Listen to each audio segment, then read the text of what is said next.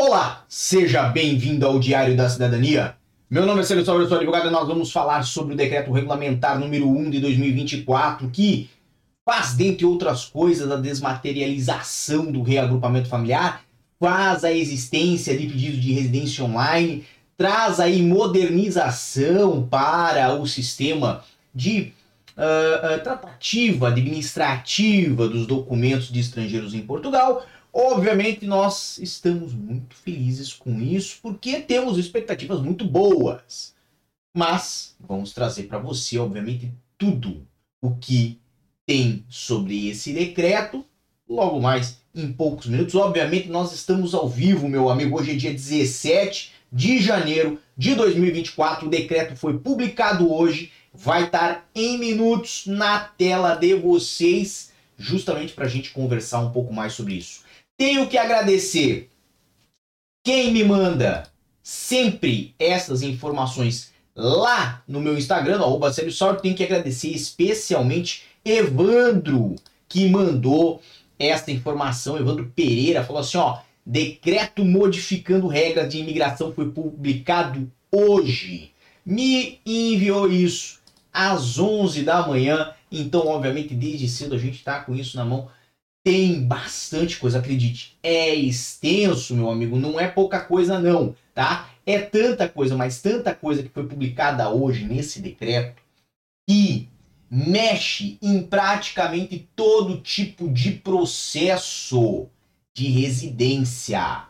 Ou seja, mexe em processo de estudante, reagrupamento familiar, artigo 122, processo pela manifestação de interesse para trabalhador de alta qualificação, processo do cartão azul da UE, processo pelo filho, processo pelos pais, união de fato, traz até vários procedimentos novos relativos aí, né, é, meios de comprovações, né, novos e bem entabulados relativos aí a todos esses procedimentos. Então, obviamente, é impossível tratar tudo isso em apenas um vídeo vai se tornar moroso, muito chato, inclusive. Então nós vamos ao que? Nós vamos ao que é mais importante sobre esse decreto regulamentar número 1 de 2024, de 17 de janeiro, que vem fazer alteração ao decreto-lei, decreto regulamentar, desculpa, número 84 de 2007, de 5 de novembro. Obviamente, estamos aqui com a versão desse decreto em PDF já com vários destaques, que é o que nos importa. Nós vamos aí, foi um total de uh, eh, 45 páginas, se eu não me engano, certo? Nesse decreto. Dessas 45 páginas, nós vamos delinear aqui com vocês algumas. Então, tá na tela de vocês, obviamente, disso, deixa eu só ajustar as coisas aqui, disso, né? Por via do presente decreto regulamentar, procede-se a modernização e simplificação dos procedimentos administrativos com vista a garantir que a AIMA possa instruir e decidir os processos relativos à permanência de cidadãos estrangeiros em território nacional de forma atempada e com requisitos de segurança acrescidos. O que, que querem dizer sobre isso?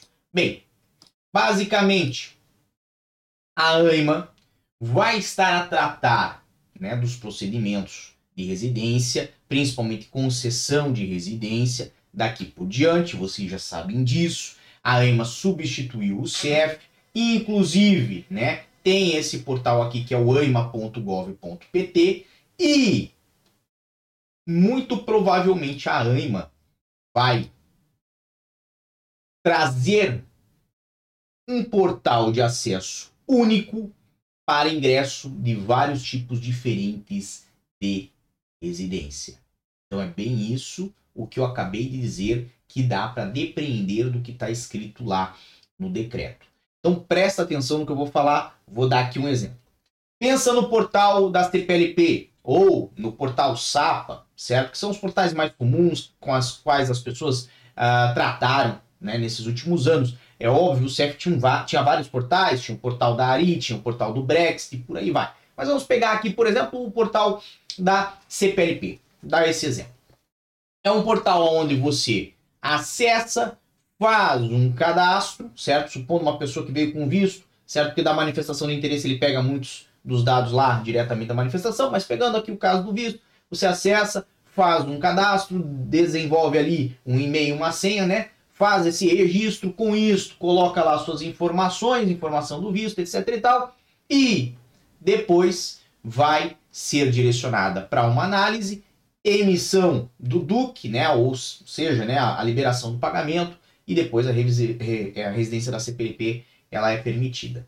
No caso da manifestação de interesse aqui, para fazer um outro paralelo, você acessa, faz o registro, com o registro você começa a fazer ali, a, a fornecer os seus dados, a introduzir os seus dados no sistema. Com os dados introduzidos, você chega a fazer né, a submissão do pedido com todos os documentos comprobatórios, né, depois do carregamento desses documentos, e aguarda a análise, ao aceite e posteriormente a liberação de uma vaga para você comparecer. Então, a tendência é de que vai existir um portal, e agora não sei se são vários, um para cada caso, ou um portal único, e aí vai juntar a questão da CPLP, o SAPA e o que eles vão desenvolver para que você faça o cadastramento do seu processo. Nessa situação, vamos supor ali um processo como estudante, vai se iniciar como? Online. Ah, um processo por reagrupamento vai se iniciar como? Online. Um processo pelo 122K por filho vai se iniciar como? Online. Obviamente, vou trazer tudo isso, está lá dentro do decreto. Tem bastante coisa interessante que vale a pena uh, comentar, certo, sobre esse assunto. E nós vamos, né, em partes, como dizia Jack, o estripador. Então aqui tem uh, vários artigos que são alterados nesse decreto regulamentar, não vou passar por um, tem bastante coisa interessante aqui, inclusive sobre entrada em território nacional, emissão de vistos, eu fiz vários destaques, vou tentar trazer outros vídeos para vocês sobre isso, senão isso aqui né, vai ser produzido um outro material, talvez para o uh, Instagram ou para algum outro local, ok? Fala sobre prorrogação de permanência também, certo? Fala sobre vários aspectos mas vamos descer aonde presta toda essa informação que eu adiantei para vocês sobre a desmaterialização dos procedimentos, né, em plataforma digital, ou seja, em outras palavras, reduzindo, processo online, tá bom? Tá aqui então apresentação do pedido, artigo 51, né? Uh, o pedido de concessão e renovação de autorização de residência deve ser preferencialmente submetido de forma desmaterializada em plataforma digital acessível através do portal único de serviços. Então, aqui nesse número 1, um, o ponto que uh, uh, nos vale ter atenção é Lá no portal da AIMA, muito provavelmente vai ter esse portal único de serviços. Agora, portal único de serviços, não sei se dentro da mesma plataforma, dentro do mesmo né, login, você pode escolher o tipo de processo que você vai fazer, ou se o portal único de serviços é o próprio portal da AIMA e lá dentro depois você tem balões, né, ou, ou botões que você deve clicar para ingressar com um tipo de processo diferente, como ocorre aqui, né? Viver, estudar, trabalhar, empreender, serviços, não sei ainda como é que isto vai ser organizado. Ao que aparenta do que está escrito, certo? Um portal único, né? Vamos botar assim, um uh, portal único de serviços, me aparenta que é uma única uh, um único local de registro e aí você escolhe o procedimento que você vai fazer. Mas vamos mais adiante. Sem prejuízo do disposto no número anterior, o pedido pode ainda ser apresentado em atendimento presencial ou através de atendimento digital assistido, ou seja, com um apoio de uma outra pessoa, nos locais que serão divulgados pela AIMA. Então, a ideia é preferencialmente desmaterializar, mas entende que existem pessoas que não têm às vezes, acesso né, a computador, não tem acesso uh, ou né, familiaridade com a informática e por essa razão, essas pessoas elas precisam às vezes de um apoio para desenvolver o procedimento. Então, aqui fica isso garantido também, certo? E aí vem o seguinte: o pedido de concessão e de renovação de autorização de residência é apresentado A pelo próprio, então você mesmo pode fazer o seu pedido. B, pelo representante legal de crianças, né, de menores de idade, nesse caso pai ou mãe é o representante legal geralmente, ok? C, pelo empregador, nos pedidos que tenham por objetivo, obje, objeto, o exercício de atividade profissional subordinada, a deslocalização de empresas e os trabalhadores transferidos dentro da empresa. Então aqui tem alguns casos em que o próprio empregador pode realizar o pedido. D, pelo centro de investigação ou estabelecimento de ensino superior ou outras entidades públicas ou privadas, nomeadamente empresas que acolham atividade de docência altamente qualificada e cultural nos pedidos que tenham por objetivo o desenvolvimento dessas atividades. Então, você, trabalhador de alta qualificação, a empresa muito provavelmente né, poderá fazer o pedido por você, não somente você, tá bem? E pelo estabelecimento de ensino de formação profissional ou outras entidades públicas ou privadas nos pedidos que tenham por objeto estudo, investigação, estágio ou voluntariado. Então tá aqui, né? O que me aparenta ser a possibilidade do pedido ser iniciado, inclusive aí por uma uh, instituição de formação profissional ou por uma uh, instituição de ensino superior, certo? Para os estudantes. F. Pelo cidadão residente em território nacional que pretenda beneficiar do direito de reagrupamento familiar ou pelo membro da família que tenha entrado legalmente em território nacional e que dependa ou coabite com o titular de uma autorização de residência válida. Então, você que tem autorização de residência para reagrupamento familiar pode fazer, né, poderá fazer o pedido pelo seu familiar e também, né, o membro da família, o, o, o indivíduo que se reagrupa em você, também pode iniciar o pedido. Então, tem aqui algumas né, hipóteses que demonstram que a concessão da residência pode ser apresentada aí por vários entes, entidades públicas, privadas, né, pessoas coletivas e pessoas singulares também, tá? Tem aqui o número 5 dizendo que os pedidos podem ainda ser apresentados por advogados, advogados estagiários e solicitadores, fora do exercício do mandato forense, e vamos explicar isso aqui já um pouquinho mais adiante por quê, tá bem? E os advogados, advogados estagiários e solicitadores atestam a veracidade dos elementos que acompanham o pedido. Então, o que, que isso quer dizer? Meu amigo, em exemplo do que foi feito para os processos de nacionalidade online, em que o advogado entra lá, faz a digitalização de um documento e coloca né, uma certificação digital autenticando aquela imagem que foi submetida no processo como idêntica, como fiel ao documento original, muito provavelmente é o que se refere esta numeração aqui e esse artigo. Então, o que, que vai acontecer? O profissional, né, o advogado, o advogado estagiário, o solicitador, vão fazer a certificação desses documentos quando eles fizerem né, a submissão em nome dos seus uh, clientes, dos seus contratantes, né, das pessoas que buscam o seu apoio. Por quê? Ah, porque então só os do advogado ou do solicitador vão ser né, certificados digitalmente? Não, tá? E a ideia é justamente que todos os pedidos tenham certificação digital. Então vai estar sendo submetido online? Vai. Agora, como é que nós vamos garantir a fidelidade desse documento? Bem, tá aqui. No procedimento estabelecido pelo presente decreto regulamentar, devem ser utilizados mecanismos de autenticação segura, incluídos no cartão do cidadão e chave móvel digital, com possibilidade de recurso ao sistema de certificação de atributos profissionais, certificado profissional de advogados, solicitadores, bem como meios de identificação eletrônica emitidos nos Estados-membros, reconhecidos para o efeito nos termos do artigo número 6 do regulamento, né, uh, número 910 de 2014 do Parlamento Europeu e do Conselho de 23 de junho de 2014. Bem, o que, que importa? Vamos lá sumarizar. Se vai ser utilizado o mecanismo de autenticação segura, incluído no cartão de cidadão chave móvel digital, por exemplo, quem fez cartão de cidadão por estatuto de igualdade, tem lá o PIN, não tem? Com aquele PIN, você consegue acessar, conseguirá, né? Porque nesse momento ainda não existe, mas conseguirá acessar o sistema e fazer ali a certificação, a autenticação de que você é você e pedir, por exemplo, o reagrupamento dos seus familiares. Olha só, isso é uma ideia muito boa. Ah, mas eu não tenho cartão de cidadão porque eu não sou cidadão brasileiro, não fiz o estatuto de igualdade, não sou cidadão português. Como é que fica no meu caso?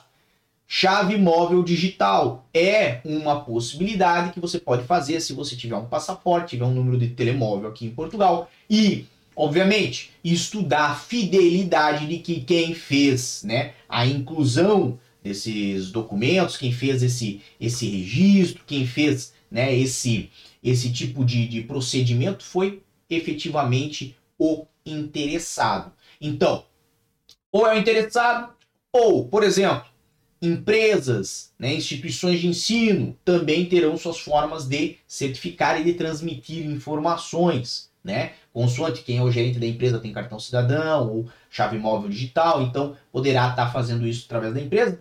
E, não obstante tudo isso, né, os advogados solicitadores e advogados estagiários poderão também auxiliar aí a comunidade nessa situação e também, né, lembrando que terão aí pontos específicos em que você pode comparecer e de forma assistida, de forma auxiliada ter, né, a inclusão dos seus dados nesse portal único de atendimento, portal único de, de, de submissão de processos, tá?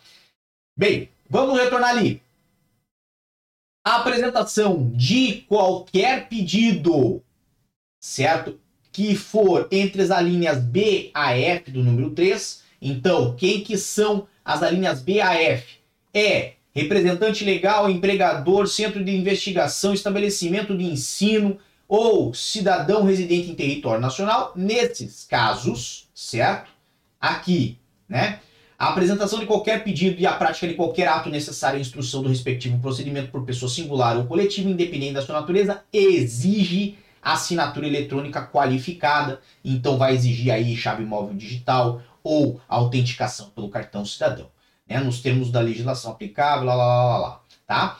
Agora, vamos mais adiante. Pedidos cujo teor seja ininteligível ou que não tenham sido subscritos por representante legal tratando-se de menor ou maior acompanhado, são liminarmente indeferidos, ou seja, eles são negados, nem avaliados serão, tá bem?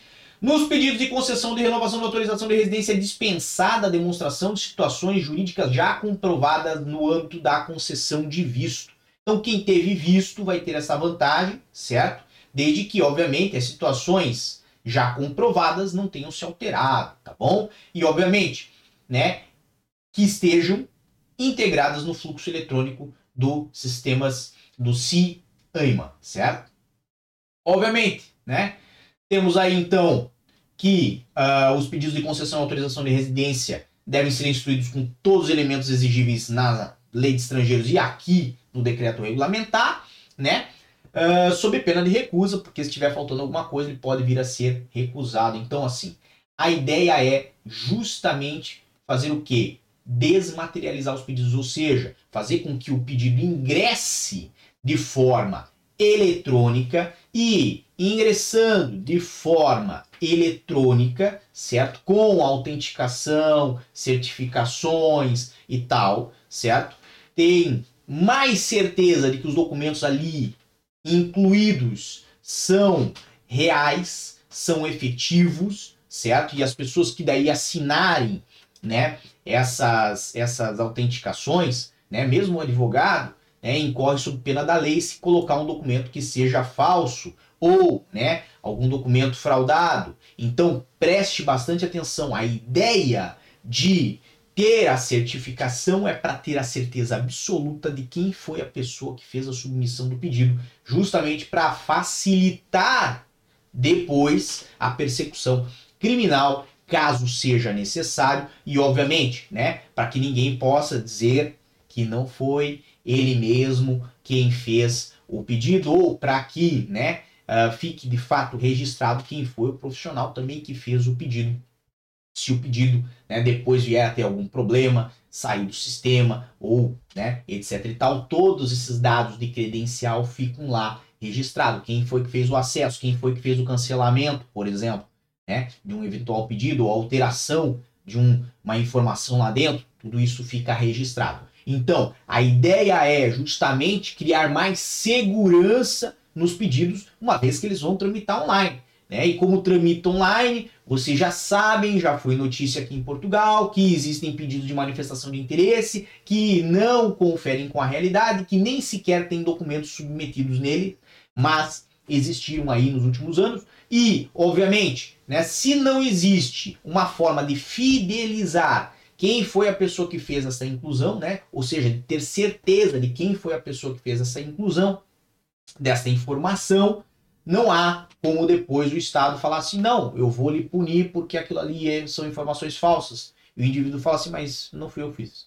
Né? E aí fica difícil de comprovar. E nesse caso aqui, já fica muito mais credível e segura a informação ali transmitida.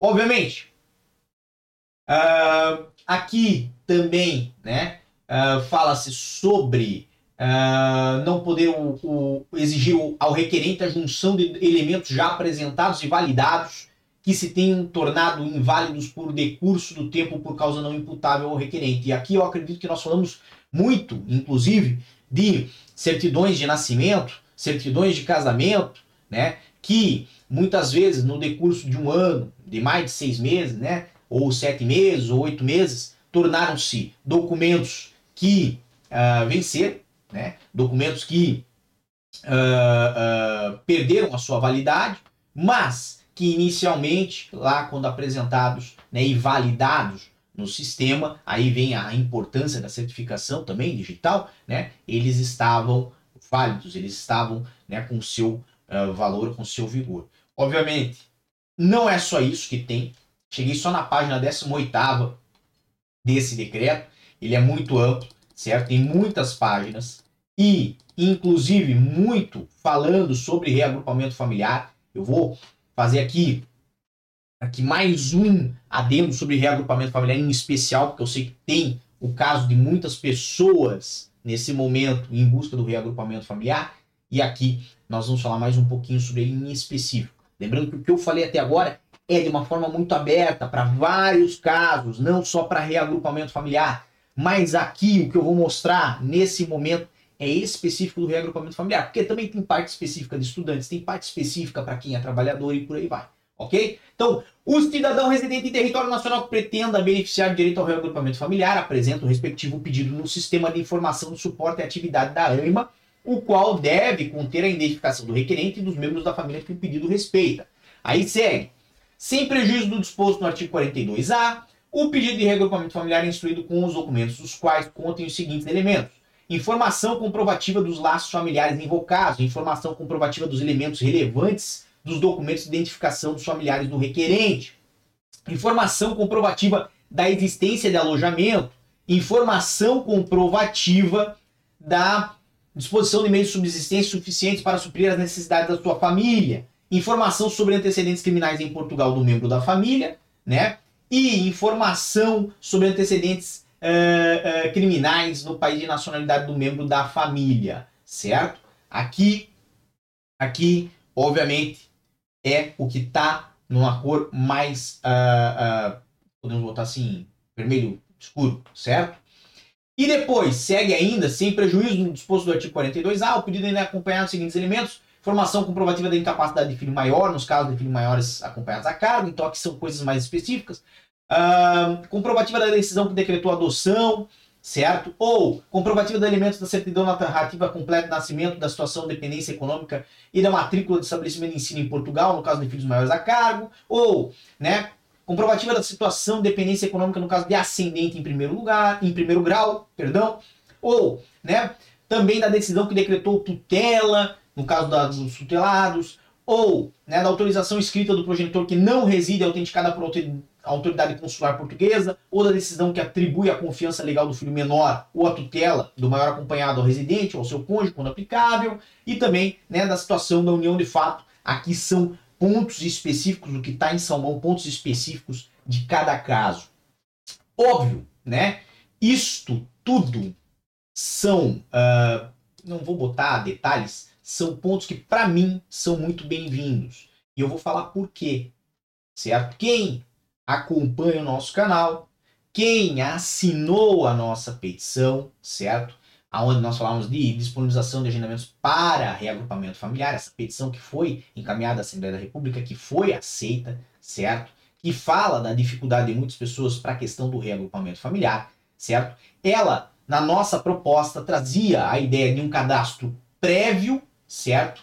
Para é, feito pelo, pelo indivíduo que tem título de residência válido para o efeito de reagrupamento familiar, certo?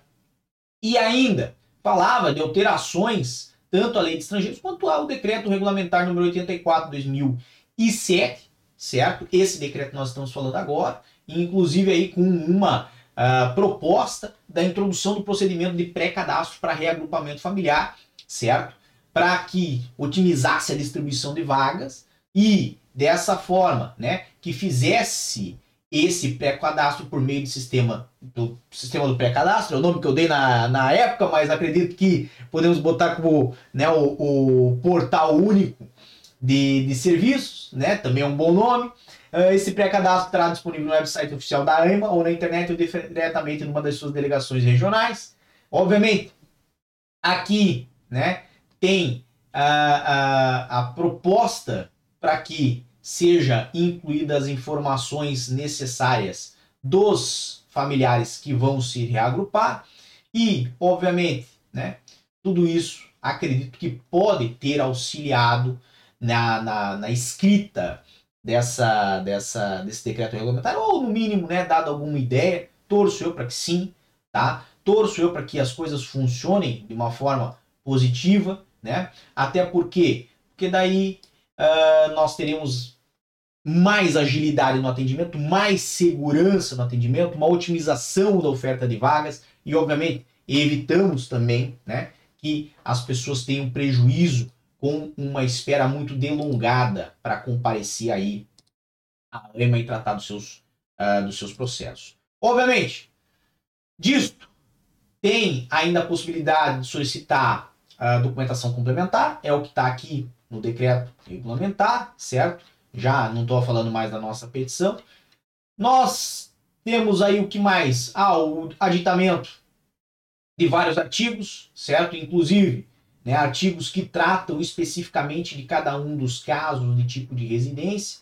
Óbvio, né? Tem aqui também um pouco sobre reagrupamento familiar, tanto que tem aqui o 42T, informação comprovativa do exercício do direito ao reagrupamento familiar. Então tem aqui alguma coisa nesse sentido. Não vou me delongar mais nesse assunto.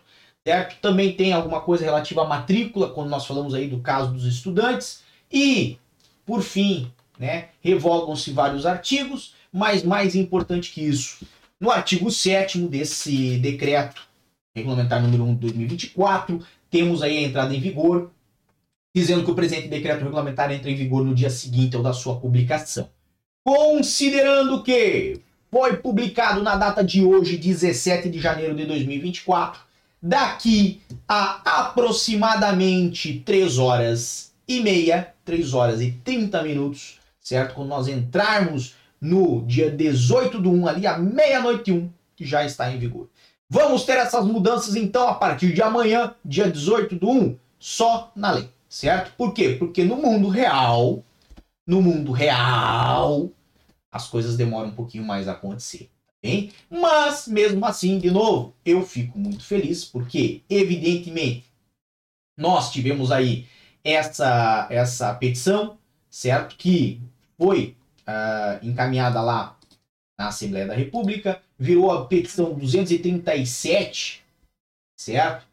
Pedindo aí, né, a, o, a disponibilização de agendamentos para reagrupamento familiar, e obviamente essa, essa questão dos reagrupamentos online, obviamente ela está em apreciação, teve a sua nota de, de admissibilidade, e acredito eu, acredito eu, que se as mudanças ocorrerem nesse caminho que foi delineado no decreto regulamentar que né, altera o decreto número 84 de 2007, nós vamos ter muitas vantagens nos processos de residência daqui para frente. Por quê? Porque vai se instruir praticamente tudo online.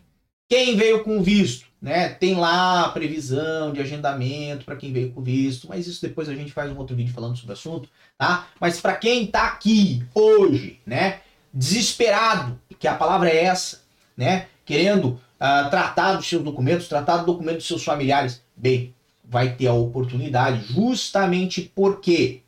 Porque esse decreto regulamentar vai permitir o início do procedimento de forma online e aí você vai aguardar a sua vaga de uma forma um pouco mais tranquila, com a certeza de que você vai ser tratado de ordem, eh, de forma igualitária e por ordem cronológica. Consegui ficar 30 minutos, eu não queria me delongar tanto, queria falar isso em 15 minutos. Obviamente vocês sabem que isso é péssimo para o vídeo na questão do YouTube, o YouTube depois né, nerfa o nosso vídeo, coloca lá embaixo, por quê? Porque as pessoas quando olham 30 minutos não querem assistir, mas eu vou pedir, assim, do fundo do coração a ajuda de vocês, se vocês puderem deixar aí um ok, um gostei, mandar um comentário, qualquer coisa, apenas para que isso dê uma movimentação um pouquinho maior para o YouTube e, obviamente, permita essa informação chegar a mais pessoas que né, depois podem se beneficiar com isso, eu ia agradecer muito, tá bom? Bem, Chegamos ao final.